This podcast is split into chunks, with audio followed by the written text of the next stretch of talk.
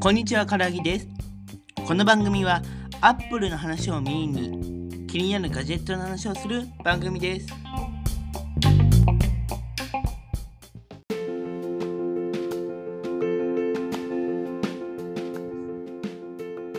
君の声を届けよう、アンカー。この番組は、番組作成、ポッドキャスト配信、データ分析がすべて無料で使えるポッドキャスト配信アプリ、アンカーで配信しています。アプリストアや Google プレイストアでアンカーとぜひ検索してみてください。公式アカウント、アンカージャパンもぜひご覧ください。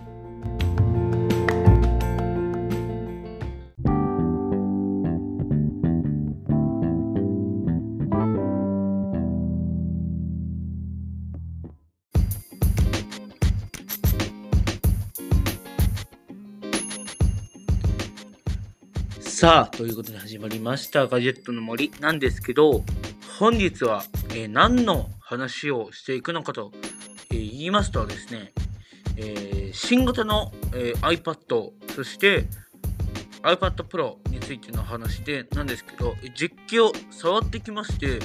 今回実機を触ってきたので、ちょっとね、レレビューというか、えっと、こんな感じだったよっていうのを、えーこのポッドキャストではですね、お話しできたらなというふうに思っております。本日もよろしくお願いします。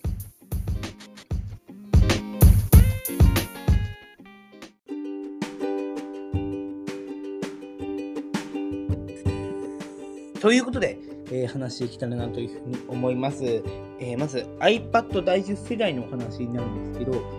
まず一言で言うと、可愛いです。非常に色が可愛かったです。マジで、あの、この、ブルー、ピンク、イエローのこの3色が、本当に可愛くて、もう、あの、買いそうになりましたね。はい。そして、えーまずこの iPad での、まあ、新しい点っていうのが、マジックキーボードフォリオっていう、あの、ケースですね。キーボードケースがついた、えーが付けられると思うんですけど、えーこれのいい点がですね、こちらも実際触ってきたんですけど、えーキーボードが取り外せるっていうのが一番強くて、なんでかっていうと、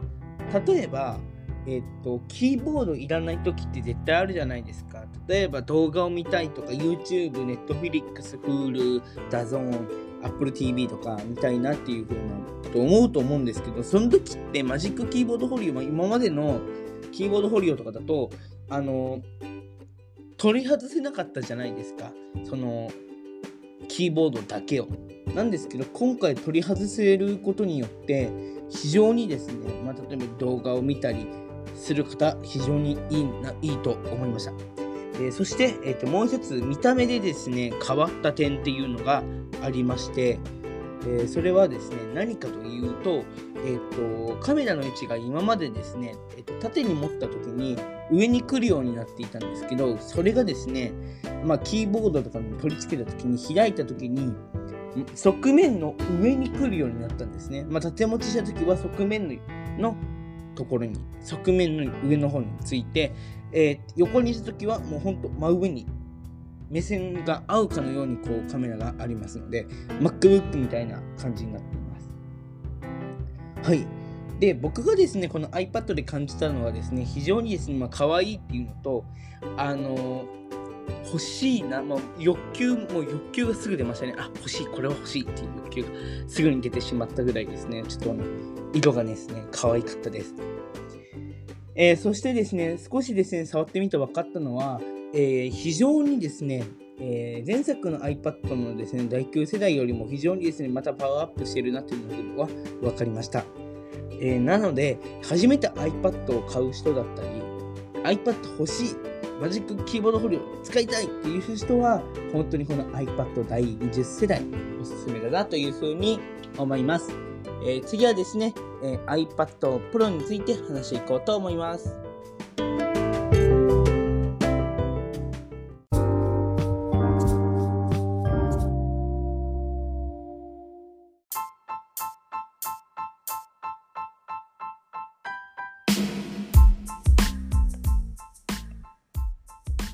さあ続いて、えー iPad Pro になるんですけど、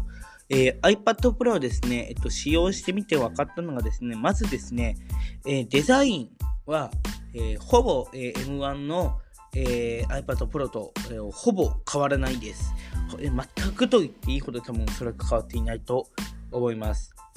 えそしてですね、処理能力に関してなんですけど、え僕がですね、デモで使った感覚では、えっと、さほど変わりはなく、えさほえ感覚的には変わりはないんですけど、えー、 DaVinci Resolve for iPad っていうのが出たので、これを使うと M2 の凄さがわかるんではないかというふうには思います。まあですね、そこはちょっとですね、試せなかったので、今度、いつた、えー、いつかまた試せたらですね、またね、このポッドキャストで、で、えっと、お伝えできたらなというふうに思ってはいるんですけど、えー、非常に、えー、僕に関しては、えー、いらないかなというふうに僕は思ってしまいました。えー、まあ、壁紙はかっこよかったですけど、壁紙はね、非常に良かったんですけど、まあ、っていう風な感じでした。非常にですね、この iPad Pro M2 に関しては、まあ、うんっていう感じはしました。でも、えっと、スペック的にはすごく高いので、えー、例えば動画をですね、撮って、えー、まあ、i、iMusic、えっと、iMovie とかで編集したりとか、さっき言ったエブ、え、っと、 DaVinci Resolve とかで、えー、動画編集をしたいっていう方には、非常にこの iPad Pro いいんじゃないかなというふうに思います。まあ、プロ向けのものなので、あのー、そういう方に非常に特化してるなというふうに思いました。そして、えーまあ、iPad Pro 12.9インチのみに、えー、ミニ LED 搭載のディスプレイが使われているんですけど、こちらもですね、まあ、綺麗な鮮やかで、もいつも通りの鮮やかさで、この、非常に見やすいなというふうに思いました。僕がですね、この iPad Pro に思ったのは、本当このぐらいしかないので、えー、ここでですね、ちょっと iPad Pro のお話は終わりにしたいと思います。そして、えー、本日のこのポッドキャスト、最後までお聴きいただきありがとうございました。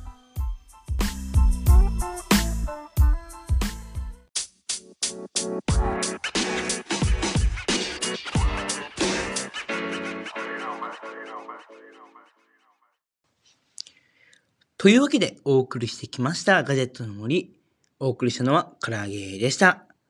バイバーイ。